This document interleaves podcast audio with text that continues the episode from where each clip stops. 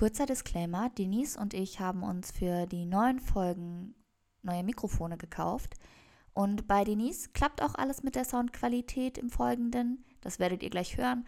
Und bei mir wurde es mit meinem Laptop-Mikrofon aufgenommen, weil unser Aufnahmesystem und das Programm hat einfach ähm, das Mikrofon abgeändert und hat nicht das neue, teure Mikrofon dafür benutzt. Deshalb hoffe ich, dass ihr es mir nachseht und dass ihr trotzdem Spaß beim Hören habt. Hallo und willkommen zurück zu unserer zweiten Folge. Wir sind Genies von Talk with Mod. Mein Name ist Sherina und ich FaceTime gerade mit meiner Podcast-Kollegin und besten Freundin Denise. Hallo. Ähm, ja, wir laden jede Woche eine neue Folge hoch. Ähm, in der ersten Folge haben wir einfach nur gequatscht. Ähm, und jetzt in der zweiten Folge werden wir über einen Fall reden, über einen Mordfall. Und ähm, das wird dann auch immer im Wechsel so weitergehen. Genau. Vielen Dank für die Streams unserer letzten bzw. unserer ersten Folge und für das liebe Feedback, das wir sowohl im privaten Kreise als auch über Instagram erhalten haben. Dort könnt ihr uns übrigens gerne folgen. Wir heißen da Genies, also D-S-H-E-N-I-S-E.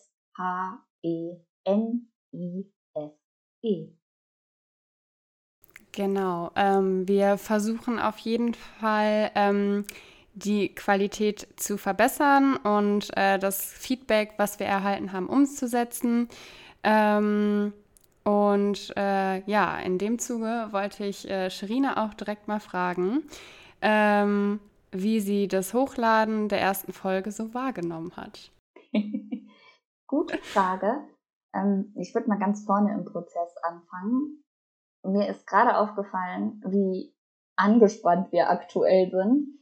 Also wir haben echt ein paar Minuten gebraucht jetzt, bevor wir angefangen haben aufzunehmen und waren so, oh, fangen wir jetzt an oder gleich? Und was ist, wenn wir uns verhaspeln, was passiert dann, dann müssen wir von vorne anfangen. Und ich hatte das Gefühl, bei der ersten Folge war es eher so, scheiße, unser Mikrofon funktioniert nicht, mit was nehmen wir jetzt auf und nicht, was ist, wenn wir uns versprechen, sondern eher so Hauptsache, wir können jetzt mal irgendwie aufnehmen, weil wir es uns so vorgenommen hatten, in der Türkei aufzunehmen und dann am ja. vorletzten Tag erst aufgenommen haben.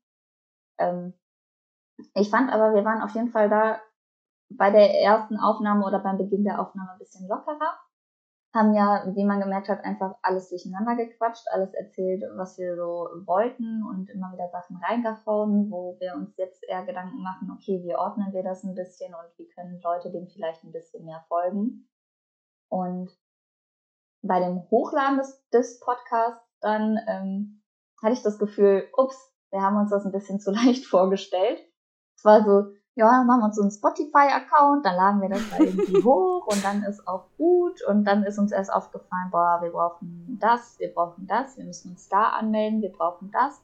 Wie viele Passwörter sind es bitte? Und ich möchte einmal dazu sagen, Denise, ich finde, wir haben einfach geile Passwörter. Also, ja, finde ich auch. Ich muss, also. ich muss immer auf die Liste gucken, aber ich finde sie hammermäßig. Ich finde sie auch super. Da kommt keiner drauf. Niemals, nicht mal wir selber. Ja. Aber an sich fand ich, haben wir das ganz gut gemacht. Ich bin froh, dass wir es endlich mal umgesetzt haben. Wie hast du das Ganze denn wahrgenommen? Ähm, ja, im Grunde ähm, ähnlich wie du. Dir kann ich da auch nur zustimmen. Ich fand, ähm, das Aufnehmen an sich ging sehr schnell rum. Also es war halt nicht so ein ähm, ja, es war einfach wie wenn man normal mit einer Freundin quatscht. Ähm, man hatte da irgendwie keinen Druck. Es war halt einfach ein ganz normales Gespräch, sehr entspannt. Ähm, jetzt ist es natürlich ein bisschen angespannter. Wir waren schon ziemlich nervös jetzt, wo wir das äh, gesagt haben. Ja, wir, wir nehmen jetzt wirklich die zweite Folge auf. ähm, ich denke mal oder hoffe, dass es im Laufe der Podcast-Folge nachlässt. Ähm, genau, und das Hochladen äh, wie du schon gesagt hast, war natürlich ein ähm, harter Prozess. Aber ich glaube, wir haben das ganz gut hinbekommen. Ähm, ja, deswegen und auch ähm, als die Folge dann online war und wir dann die ersten Zuhörer hatten, war das schon so, oh mein Gott, sich, äh, irgendwer hört sich das ja wirklich an. Ähm, dann, als das Feedback kam, waren wir auch echt total begeistert und schon ein bisschen stolz drauf. Also danke Leute für das Feedback, ob positiv, negativ. Ähm, da sind wir schon sehr, sehr dankbar drüber. Wir haben uns so gefreut. Ja, ja auf jeden Fall, auf jeden Fall. Vor allem, als wir dann ja. auch mal gesehen haben, okay, es haben sich nicht nur Leute angehört, die wir dazu animiert haben und denen wir das geschickt haben und gesagt haben, hier, hör doch mal, sag doch mal, was hältst du davon? Sondern auch Leute, die selbstständig darauf gekommen sind. Und das dann natürlich nochmal so ein, weiß ich nicht, so eine Kirsche auf der Tortenspitze und auf der, warte, die Sa Doch, das war richtig. Ja, oder? okay. Ich weiß nicht, sagt man Cherry on top. ja, sagen wir es auf Englisch. Ja. Okay, Ach, ich verstehe das sogar. Dankeschön. genau. Ja. Wir möchten außerdem noch mal kurz, oder ich auf jeden Fall, möchte außerdem noch mal kurz auf Widersprüche aus der letzten Folge eingehen. Ich habe nämlich in einem meiner ersten Sätze gesagt, dass ich keine Hobbys habe. Da hat dann Denise mich noch verbessert und hat gesagt, wie du hast keine Hobbys, du isst doch super gerne. Ähm, dann habe ich das Essen zu meinem Hobby erklärt und habe dann zwei Sätze später gesagt, dass mein Hobby ist, Trash-TV zu schauen. Um jetzt nochmal es für alle aufzuklären und es für alle festzuhalten, mein Hobby ist es, Trash-TV zu gucken und dabei zu essen.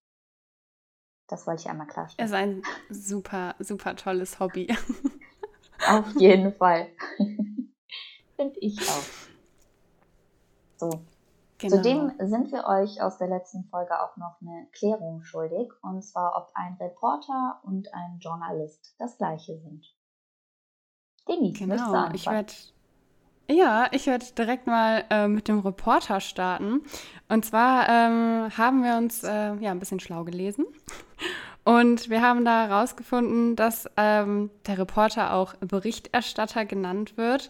Ähm, und es ist quasi eine Bezeichnung für die spezielle Tätigkeit eines Journalisten, der von einem Geschehen vor Ort ähm, als freiwillig beruflicher Mitarbeiter eines Nachrichtensenders ähm, oder einer Zeitung berichtet.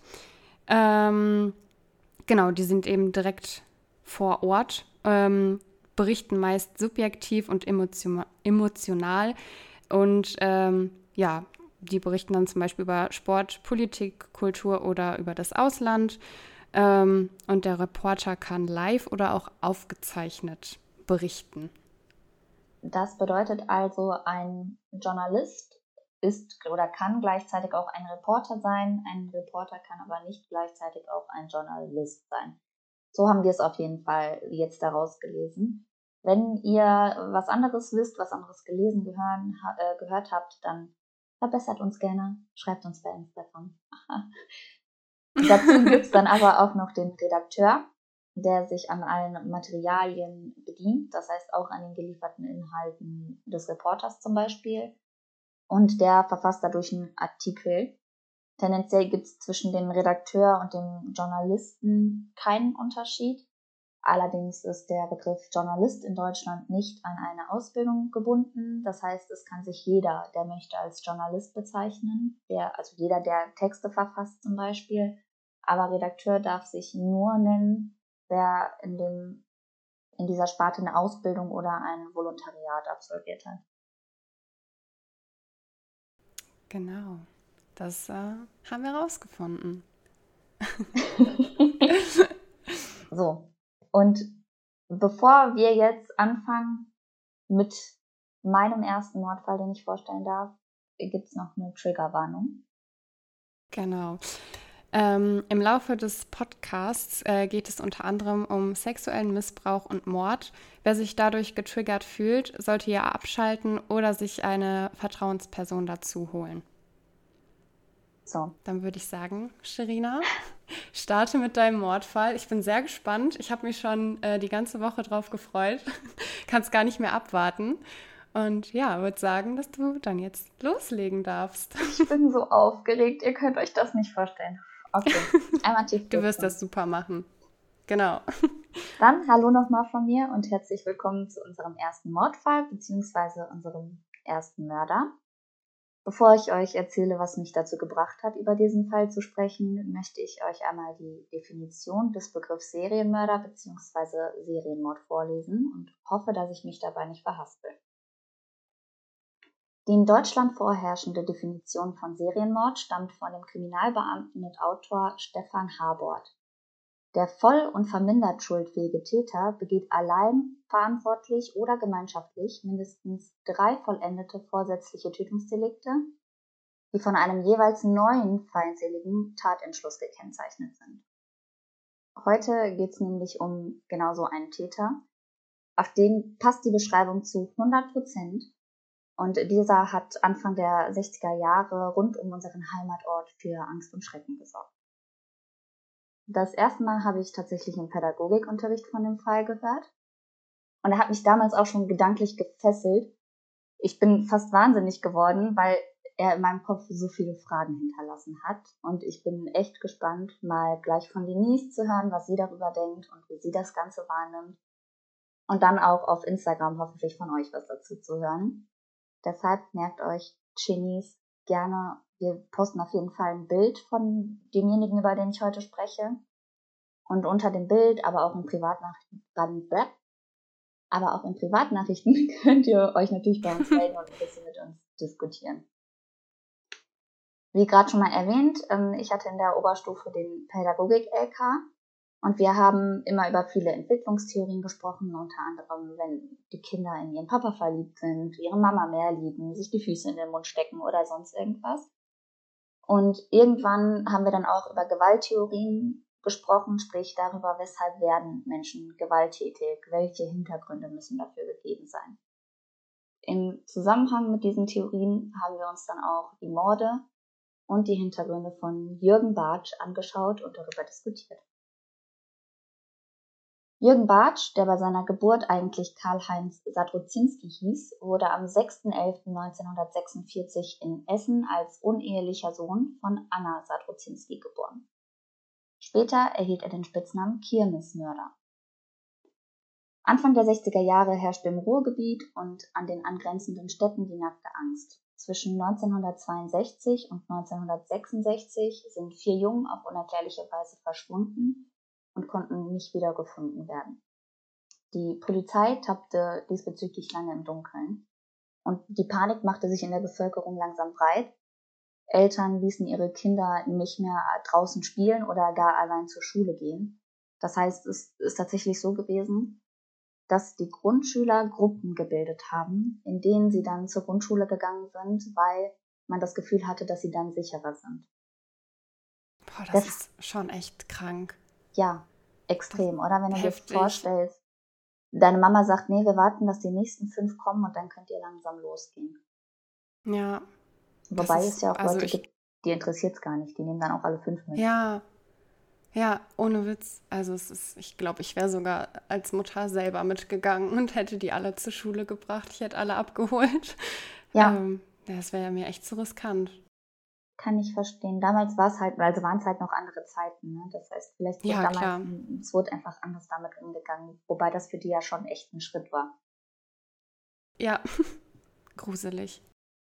Der Fall der verschwundenen Kinder ist in diesen Jahren das Gesprächsthema Nummer eins auf den Straßen des Ruhrgebiets und der Gegend um Düsseldorf gewesen. So, spuren wir die Zeit jetzt aber nochmal etwas zurück. Wie bereits erwähnt, wurde Jürgen Bartsch 1946 geboren. Er verlor kurz nach seiner Geburt seine Mutter. Sie verstarb noch im Krankenhaus an Tuberkulose und so wurde der kleine Junge zunächst von den Krankenschwestern des Hospitals versorgt und schließlich im Alter von elf Monaten zu Pflegeeltern gegeben. Was ich schon krass fand, weil wenn du dir vorstellst, hier würde kein kleines Kind elf Monate im Krankenhaus versorgt werden. Ja, vor allen Dingen kriegt das Kind äh, beziehungsweise das Baby da ja auch überhaupt sogar keine Zuneigung und so. Und gerade so als frisch geborenes brauchst du doch einfach die Nähe von, ja, von deiner Mutter oder deinem Vater. Und du wirst da wahrscheinlich einfach nur liegen, gefüttert werden, gewickelt werden und kriegst auch überhaupt gar keine Zuneigung. Das würde ich jetzt auch mal so vermuten. Oh Mann. Bei den Pflegeeltern von Jürgen handelte es sich um das wohlhabende Metzger-Ehepaar Gertrud und Gerhard Bartsch. Frau Bartsch war wegen einer Totaloperation, da Disclaimer, ich habe selber gegoogelt, was eine Totaloperation ist, Eine Totaloperation, das ist ein Begriff ohne klare Bedeutung, der vor allem von medizinischen Laien im Zusammenhang mit einer Entfernung der Gebärmutter gebraucht wird. Und wegen dieser Operation okay. war sie im selben Krankenhaus und er fuhr so von den Waisenjungen und nahm ihn dann nach ihrer Genesung mit zu sich nach Hause. Wenn du die Geschichte nur bis hierhin gehört hättest. Du hast gehört, er ist ein kleiner Junge, die Mama ist gestorben kurz nach der Geburt. Es ist eine Dame, die wurde operiert, die hat von dem Waisenjungen gehört, die gehört zum wohlhabenden Ehepaar, die nimmt den Jungen mit, nachdem es ihr wieder besser geht. Was wären deine Gedanken gewesen? Ähm, ja, erstmal würde ich mich natürlich freuen, weil ich mir so denke, der Kleine kriegt eine Familie, vor allen Dingen auch eine, die halt für sein Wohl sorgen kann. Ne, die haben Geld, die können ähm, dem alles geben, was das Kind braucht. Ähm, Im besten Fall auch Liebe, was mhm. dem ja jetzt die letzten elf Monate äh, ja, gefehlt hat. Ähm, da hätte ich jetzt, glaube ich, keine, keine Bedenken, dass da irgendwas passieren könnte. Genau. Und wenn sie nicht schon Deswegen wüssten, bin ich gespannt. dass sein Leben ja. den Bach runterging, dann könnte man nach den Informationen ja eigentlich wirklich vermuten, dass der Junge trotz des Todes seiner Mutter, trotz des blöden Staats, ähm, nun alle Türen geöffnet bekommt und dass er ein glückliches und erfülltes Leben leben könnte. Ja. Leider war aber das Gegenteil der Fall. Darauf gehen wir jetzt ein. Während sein Pflegevater sich scheinbar aus allem raushielt, lebte seine Pflegemutter einen extremen Sauberkeitswahn aus, war sehr dominant, rechthaberisch und vor allem auch gewalttätig. Mhm. Es gab wohl auch eine Situation, da muss ich mich jetzt aber auf die Quelle damals aus meinem Pädagogikunterricht beziehen. Da haben wir nämlich auch so einen Auszug bekommen von einem Bericht dazu. Den habe ich leider nicht wiedergefunden. Ich habe echt gesucht, ich habe es nicht gefunden. Ähm, da stand aber was von einer Situation drin, in der die Pflegemutter mit einem Fleischermesser nach ihm geworfen hat. Weil oh Metzger, ne, die haben ja diese großen Fleischermesser.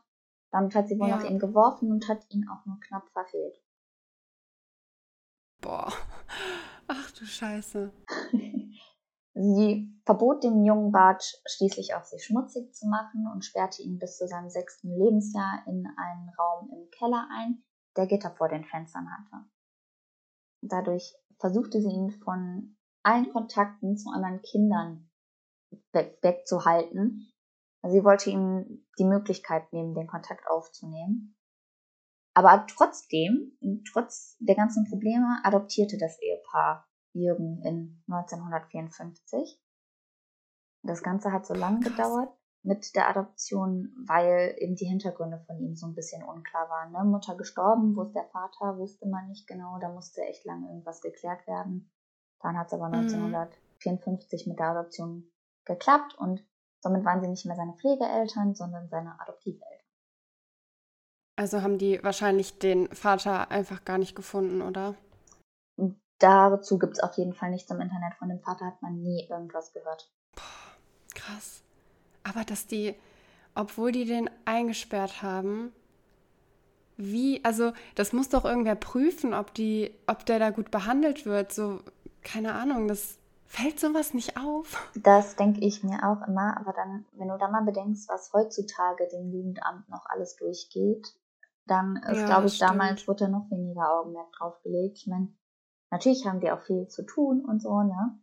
Die haben viel im Kopf, die müssen viel klären, aber da denke ich mir immer, ihr könnt den Kindern das doch nicht antun und Leute, die keine mm -mm. Kinder bekommen können und die dann ein Kind adoptieren möchten, ähm, die, also mittlerweile müssen die eigentlich Standards einhalten und warum können die dann auch nicht richtig überprüft werden? Weil es gibt Familien, bei denen wäre es super und die würden mit den Kindern toll umgehen und die kriegen die dann nicht, weil die Mutter 100 Euro zu wenig verdient oder so.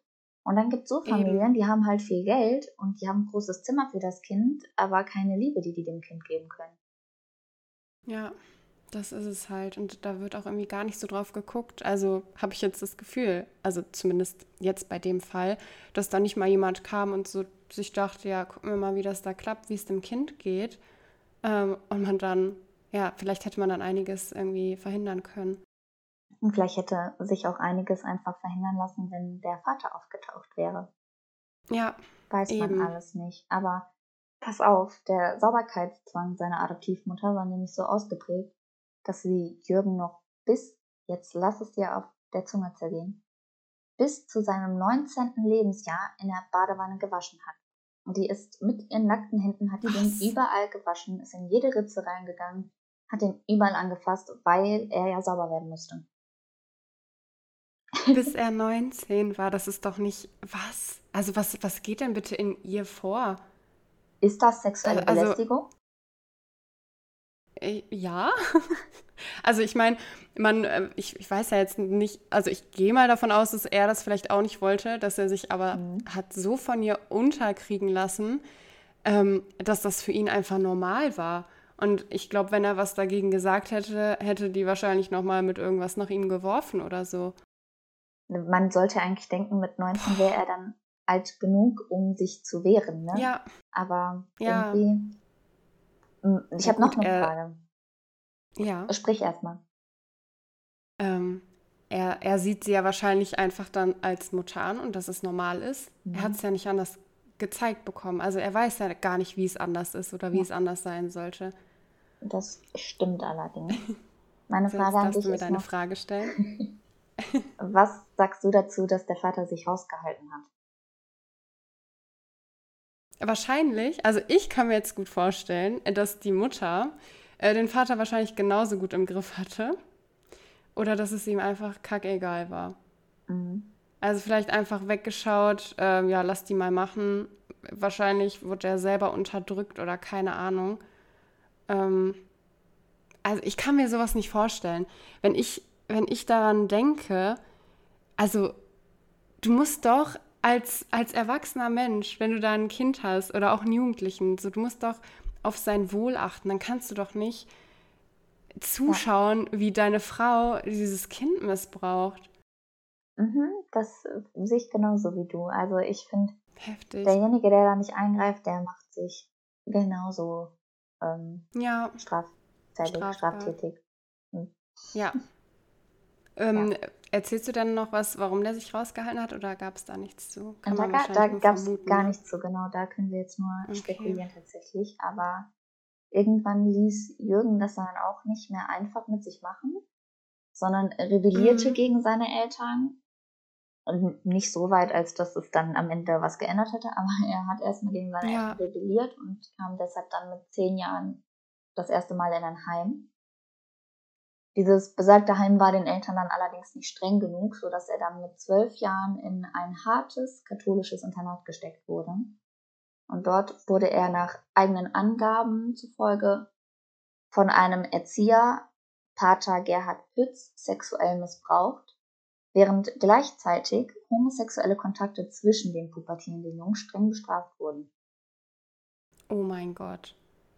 Also Oh mein Gott. Ich möchte jetzt gar nicht weiter auf die katholische Kirch, äh, Kirche und das alles eingehen. Ne? Ich glaube, davon hat jeder sein eigenes Bild. Es sind viele Sachen durch die Presse gegangen, aber ja. ich fand es schon wieder krass. Er ist dann auch zweimal aus dem Internat abgehauen, wurde aber beide Male von seinen Eltern wieder dorthin gebracht. Wie grausam. Wie grausam, ey. Ich kann sowas nicht glauben. Ja, ich fand es auch echt so, scheinbar weckte aber die Erfahrung, ein hilfloses Opfer zu sein, in Bartsch unterbewusst extreme sadistische und pädophile Neigungen. So mhm. lockte er im Juni 1961 den Sohn eines Malers in einen Luftschutzbunker, quälte ihn und versuchte ihn sexuell zu misshandeln. Wie ihr euch aber jetzt oder du dir auch äh, hoffentlich gemerkt habt, fanden die Morde von Bartsch zwischen 1962 und 1966 statt. Hiermit dürfte also klar sein, dass der Sohn des Malers nicht von ihm getötet wurde. Der Vorfall mhm. wurde bekannt und es wurde sogar eine Anzeige gegen Bartsch aufgegeben, die allerdings dann wieder eingestellt wurde. Gott weiß warum. Ja, schlechte Arbeit oder so. Zu wenig Beweise, keine Ahnung. Genau, aber ab diesem Zeitpunkt wurde Bartsch klar, dass er keine Zeugen hinterlassen darf und seine Fantasien wurden noch fürchterlicher, als sie sowieso schon waren. Jürgen war 15 Jahre alt, als er sein erstes Todesopfer, sein erstes Mordopfer, den achtjährigen Klaus Jung aus Essen in einen Luftschutzstollen der bereits seit dem Kriegsende ungenutzt war, lockte und ihn dort umbrachte. Danach war es drei Jahre ruhig um ihn. Er hatte seine Dämonen offensichtlich einigermaßen in den Griff bekommen. Zu dieser Zeit machte er auch seine Fleischerlehre. Sein Adoptivvater hatte ihn nicht wirklich dazu gezwungen, den Beruf zu erlernen, sah es aber als natürlich und selbstverständlich an, dass Bartsch mal sein Nachfolger werden würde. Und als dieser dann auch noch keine Antwort auf die Frage nach seinem Berufswunsch hatte, entgegnete sein Vater ihm, dann wirst du eben Metzger. Und dann war die Sache auch gegessen, dann mhm. war klar, er macht ja. diese Ausbildung. Vertrag abgeschlossen. ja, das war so das einzige Mal, wo der Papa sich dann gemischt hat. Super. Ja, wow. Im Sommer 1965 schienen seine Dämonen ihn aber wieder eingeholt zu haben. Der seelische Druck bei ihm war wieder groß. Und deshalb verschleppte er den 13-jährigen Peter Fuchs in den bereits genannten Stollen, fesselte ihn, verging sich an ihm, tötete und zerstückelte sein Opfer. Nur acht Tage später fand er in Ulrich Karlweis, der zu dem Zeitpunkt zwölf Jahre alt war, sein drittes Opfer. Es folgte danach eine neue Pause. Dafür gibt es auch keine Erklärung, also auch keine, die ich im Internet gefunden hätte. Wahrscheinlich hatte mhm. er da mhm. einfach seinen Drang zum Frustaufbau, äh, zum Frustabbau erstmal befriedigt, weil es waren ja zwei nacheinander so kurz, also in so einer kurzen Zeit einfach. Ja. Sein nächstes und letztes Mordopfer, durch welches er den Spitznamen Kirmesmörder erhielt, fand Jürgen Bartsch am 8. Mai 1966 auf einer Kirmes in Essen-Schonnebeck. Dort hat er den elfjährigen Manfred Grassmann angesprochen und ihm versprochen, mit ihm nach einem Schatz suchen zu wollen. Sein Ziel war natürlich nicht die Schatzsuche, sondern den Jungen in den Stollen zu locken, den Stollen an der Hegerstraße auf halbem Weg zwischen Essen und Wuppertal. Und an dem Stollen angekommen, zwang Bartsch den Jungen, sich auszuziehen, vergewaltigte und erschlug ihn. Die Leiche zerteilte er danach mit einem Schlachtermesser aus der elterlichen Metzgerei. Oh Gott, hey.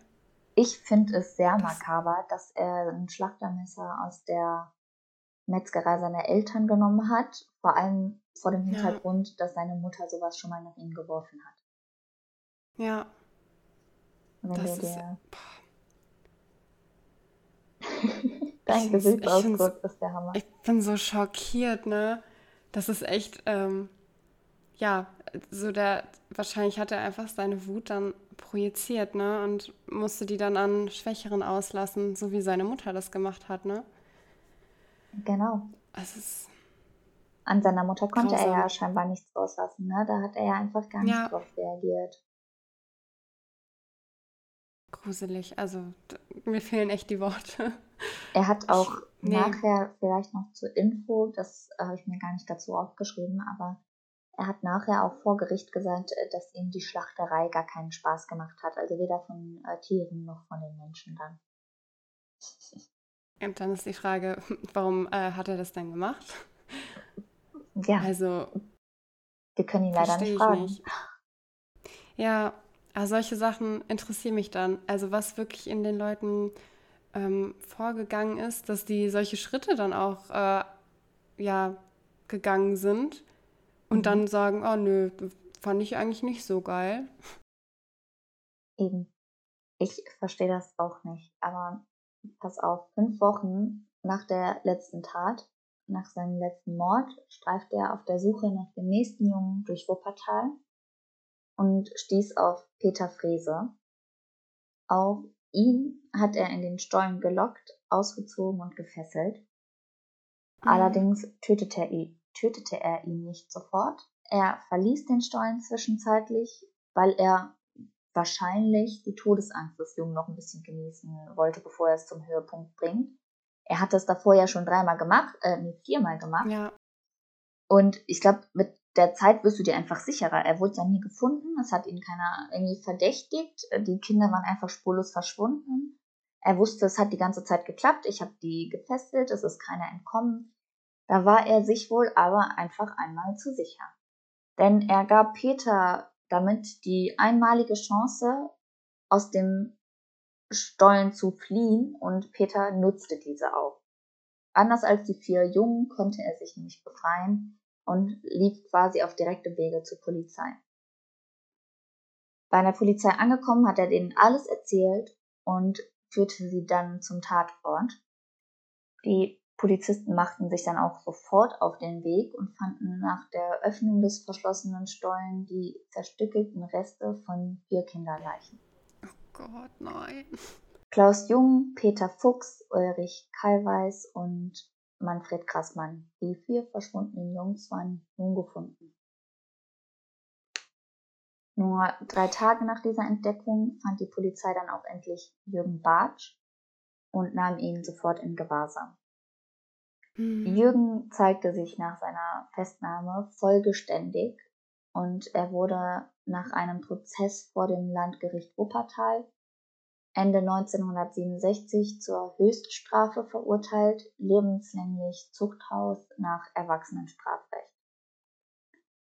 Sein Strafverteidiger Rolf Bossi aus München legte jedoch Widerspruch gegen das Urteil ein und erreichte tatsächlich einen Schuldspruch entsprechend Jugendstrafgesetz, auch weil Bartsch bei dem ersten Mord noch minderjährig war. Der war ja erst 15, als er sein erstes Opfer getötet hat. Ja, ja. Das heißt, er erhielt im Endeffekt zehn Jahre Jugendhaft und anschließende Unterbringung in einer Heilanstalt. Krass. Nach zwei Dritteln der Strafe wurde er in 1972 in die Heilanstalt Eickelborn verlegt und heiratete dort zwei Jahre später eine der Schwesternschülerinnen, die, Was? Mh, die auch körperlich Was? behindert war. Das stand überall dabei, dass sie körperlich behindert war. Was uns das sagen soll, weiß ich nicht. Vielleicht hat das in denen noch Fantasien erregt, ne, wegen auch Schlachten und so. Keine Ahnung, möchte ich gar nicht mutmaßen, aber Ja. ich fand das wirklich krass, dass der in so eine Heilanstalt kommt und den dann da jemand heiraten möchte. Boah. Also, ähm, äh, die muss ja dann auch irgendwelche Fantasien haben. Aber es ist ja oft so. Es gibt ja auch tatsächlich Ja. ne, Menschen, die fangen eine Brieffreundschaft mit Leuten an, die im Gefängnis sitzen und heiraten die dann im Endeffekt. Und was die vorher gemacht haben, ob die Leute getötet haben, ob die Leute misshandelt haben, ob das erwachsene Leute waren, ob das Kinder waren oder sonst irgendwas, das ist denen dann ja auch, auch egal. Das verstehe ich nicht. Vor allen Dingen, ich, würde mir doch, ich würde mir doch einfach denken, ich bin die Nächste. Und du bist ja kein kleiner Junge dem, bei ihm jetzt zum Beispiel. ja, gut, bei ihm, klar, das, das nicht. Nee, ich bin kein kleiner Junge. Aber ähm, so generell, wenn, wenn die Leute dann irgendwelchen Leuten da aus dem Gefängnis schreiben, die Mhm. dann irgendwann rauskommen, die heiraten, ich würde mir einfach denken, boah, also ich werde auf jeden Fall sterben. Ja, ich kann es auch gar nicht nachvollziehen. Auch die, also es sind wahrscheinlich auch Leute, die vielleicht nicht so dicke mit ihrer Familie sind, aber wenn Ja. die so ein Verhältnis zu ihrer Familie hätten, wie wir es haben, dann kannst du dir vorstellen, du erzählst deinen Eltern, Mama, Papa, das ist der Detlef, der hat äh, 23 Menschen ermordet, aber ihr müsst ihn einmal bitte persönlich kennenlernen. Der ist so eine liebe Seele. Oh mein Gott, der hat so ein großes Herz. Und so, was? Oh mein Gott. Oh Gott, ja, erstmal direkt eine Backpfeife. Erstmal im Keller einsperren, ey. Oh, nee. Ja. Entschuldigung, das ist jetzt wieder, wie das bei Jürgen Bartsch war. Nicht im Keller Oh einsperren, nein, nein. einfach in einen schönen, hellen, großen Raum einsperren. Das macht's besser. Boah, ne. Das, das wäre, äh, nee. Mm -mm. Gibt's nicht. Ähm, aber auch nach seiner Hochzeit waren seine Mordfantasien nicht beherrschbar. Er hatte es also immer noch die ganze Zeit im Kopf und weil Jürgen Bartsch nicht den Rest seines Lebens in einer Psychiatrie verbringen wollte, beantragte er selbstständig eine chirurgische Kastration. Er wollte sich Krass, okay. zuvor schon einer angeblich triebhemmenden Operation am Gehirn unterziehen. Die wurde jedoch abgelehnt, weil man gesagt hat, bei ihm kann man es nicht rausoperieren. Mhm. Warum wurde es danach irgendwann bewilligt? Also warum Ähm, es- es wollte ja- das dann? Bei dem einen ging es ja um eine Operation am offenen Gehirn, um da irgendwelche Sachen zu kappen. Ach so, ja gut. Und klar, das zweite Mal war dann Kastration, dass er einfach dieses Sexuelle dann nicht mehr hat. Mhm, okay, ja. Vor der Kastration am 28.04.1976 kam es aber bei der Anästhesie zu einem Kunstfehler. Durch das falsche Betäubungsmittel erlitt er auf dem OP-Tisch einen tödlichen Kollaps. Jürgen genau, Bartsch, das war auch bestimmt aus Versehen, ne? Jürgen Bartsch starb also im Alter von 29 Jahren und der verantwortliche Arzt wurde wegen fahrlässiger Tötung zu einer Bewährungsstrafe verurteilt. Ah, krass. Okay, das hätte ich jetzt äh, nicht gedacht. Aber ja, okay. Denkst du, dass es Vorsatz von dem Arzt war oder von den Ärzten im Kollektiv? Oh, boah, das äh, finde ich schwierig, das einzuschätzen, weil theoretisch legen die ja einen Eid ab, dass die, egal wen die vor sich liegen haben, dass die die Leute mit bestem Wissen, Gehwissen behandeln müssen. Mhm. Ähm, weil wir ja versuchen, an das Gute im Menschen zu glauben, würde ich jetzt eigentlich sagen, äh, dass es keine Absicht war, aber also jetzt tu mir mal einen Gefallen, welcher Arzt, ähm, also welcher Arzt vertauscht denn ein Betäubungsmittel, gerade dann, wenn er da so einen ähm, Serienmörder auf dem Tisch liegen hat? Scheinbar der Arzt, der ihn behandeln soll. Ja, ja, ja. also wahrscheinlich. Ähm, wenn man da so ganz tief drüber nachdenkt, äh, wird das wahrscheinlich ähm, Absicht gewesen sein. Weil sonst hätten doch wahrscheinlich auch ähm, die ähm, Assistenzärzte doch irgendwas sagen sollen, oder? Also, die sehen doch, was der da macht. Ja, gut, aber wenn der dann da schon eine Spritze in der Hand hat, sehen die ja nicht, was drin ist, ne? also ja. welches Betäubungsmittel da reingepackt wurde. Ja, je nachdem, wer das vorbereitet, ne? Genau, vielleicht das noch halt... als Info dazu um, die Ermittlungen gegen Pater Pütz, der ihn sexuell misshandelt haben soll in dem katholischen Internat. Mhm. Um, und die Ermittlungen wegen Unzucht mit Schutzbefohlenen, Sadismus in der Erziehung und Meineids waren in 1972 eingestellt worden. Das heißt, Nein. wir haben jetzt zwei Sachen, oder für mich ist jetzt die Frage offen, wurde Jürgen Bartsch irgendwie auch mal Gerechtigkeit zuteile? Weil im Endeffekt, er hat seine Mama verloren. Er ist in eine Pflegefamilie gekommen, in der er nicht super behandelt wurde. Er wurde da sexuell misshandelt und da ist nichts passiert. Und am Ende, als er dann ähm, in einer Heilanstalt war, und gesagt hat, es hört nicht auf, ich will immer weitermachen, deshalb möchte ich mich äh, kastrieren lassen. Da ist er dann gestorben und derjenige, der das gemacht hat oder der das dazu gebracht hat, dass er da den tödlichen Kollaps erlitt, der wird dann zu einer Bewährungsstrafe verurteilt. Ist das Gerechtigkeit, jetzt unabhängig davon, was er gemacht hat? Oh, das sind Fragen. Ähm, sehr tiefgründig. Also an sich ja nicht, mhm. wenn man das außer Acht, Acht lässt, was er getan hat. Ähm, es war halt ein armes Kind, was halt wahrscheinlich einfach nur leben wollte, was total unterdrückt und missbraucht wurde, was dann von der einen Scheiße in die nächste Scheiße geritten wurde, beziehungsweise reingezogen wurde durch äh, andere Menschen. Ja. Der hatte ja überhaupt, also er hatte ja gar keine Möglichkeit, ein normales Leben zu führen, ne? Eben. Das ist es halt. Das ist, so als Kind, du hast halt einfach keine Chance, dich gegen sowas zu wehren. Aber es. was er anderen Kindern angetan hat, ne, das darf man ja auch nicht außer Acht lassen.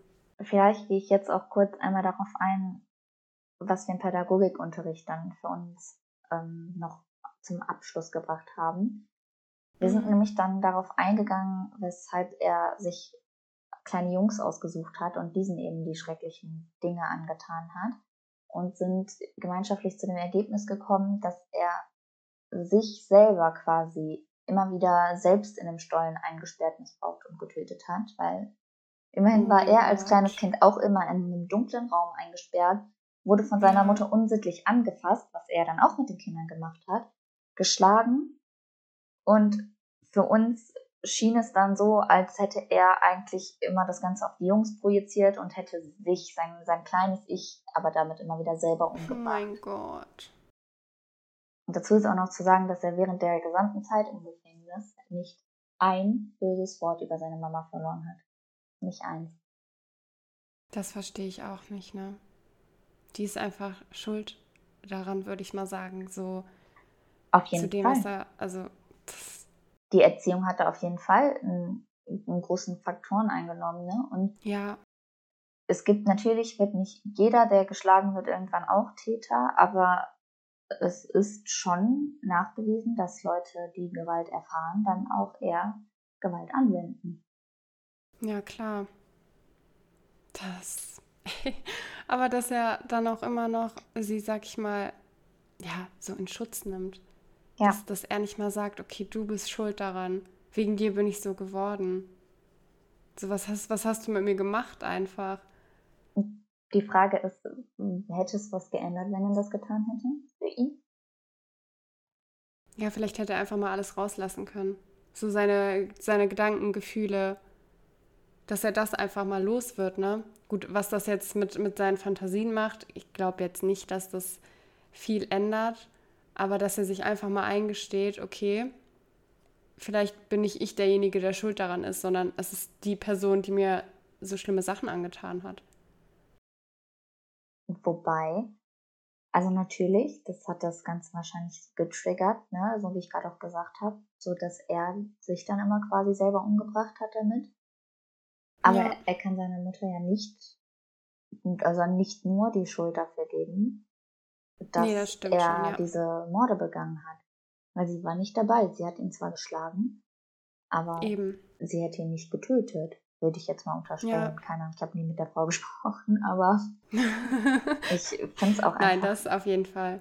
ich finde es auch einfach echt krass und ich frage mich auch, was wäre passiert, wenn der letzte Junge nicht geflohen wäre? Wie weit wäre das noch gegangen und warum hat keiner herausgefunden, dass er das war? Die Polizei hat ja nur im Dunkeln getappt.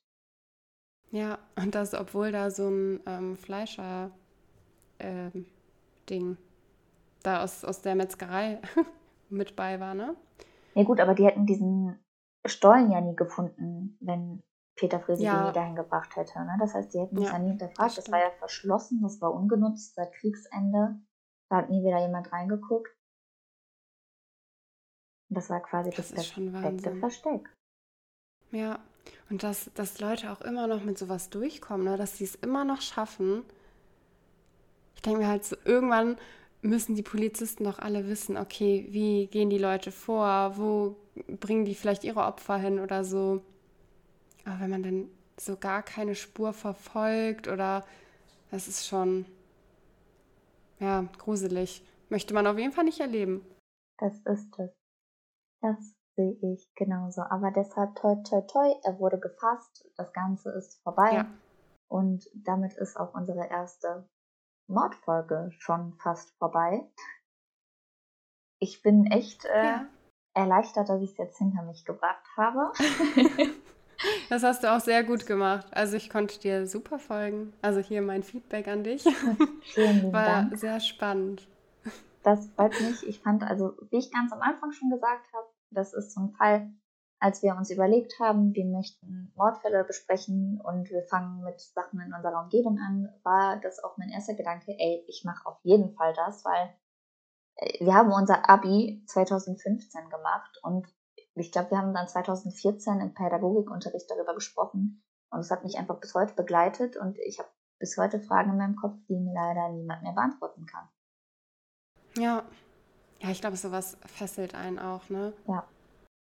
Definitiv. Das ist, ne, das ist vielleicht auch der Hintergrund, warum wir das Ganze jetzt machen, weil uns interessiert ja nicht nur, was sind da für Morde geschehen, sondern wirklich, was sind die Hintergründe und was ist in den Köpfen der Menschen vorgegangen. Was hat die dazu Ja. gebracht, das zu machen und wie hätte man sie vielleicht davon abhalten können? Eben. Nur manche Fragen, ja, wie man jetzt auch sieht, kann man leider niemals beantwortet bekommen. Also die kann man sich dann vielleicht selber irgendwie beantworten oder vermuten, wie, wie es wohl gewesen sein muss. Genau, deshalb vielleicht abschließend auch mal unsere Frage an euch. Denkt ihr, es hätte was geändert, wenn Jürgen seinen Vater gehabt hätte? Jetzt nicht unbedingt nur seinen leiblichen Vater, sondern auch wenn sein Adoptivvater einfach mal eingeschritten wäre und irgendwas gesagt hätte, während die Mutter ihn so schlecht behandelt. Und ja. denkt ihr, man hätte dem irgendwie entgegenwirken können noch? Auch nach dem ersten Mord hätte man ihn vielleicht irgendwie stoppen können durch irgendwas? Schreibt uns das gerne mal bei Instagram, entweder unter das Bild von Jürgen Bartsch, das wir jetzt gleich, wir nehmen die Podcast-Folge ja schon ein bisschen früher auf, aber für euch jetzt gleich posten werden, oder schreibt uns eben eine Direct Message. Genau, dann können wir uns vielleicht auch ein bisschen austauschen und diskutieren. Wir haben auf jeden Fall Lust drauf. Und dann ja. würde ich sagen, verabschieden wir uns für diese Folge und hören uns dann in der nächsten Folge wieder, in der wir einfach nur ein bisschen drauf losquatschen. Genau. Also vielen Dank fürs Zuhören und äh, ja, dann bis zum nächsten Mal. Tschüss. Tschüss.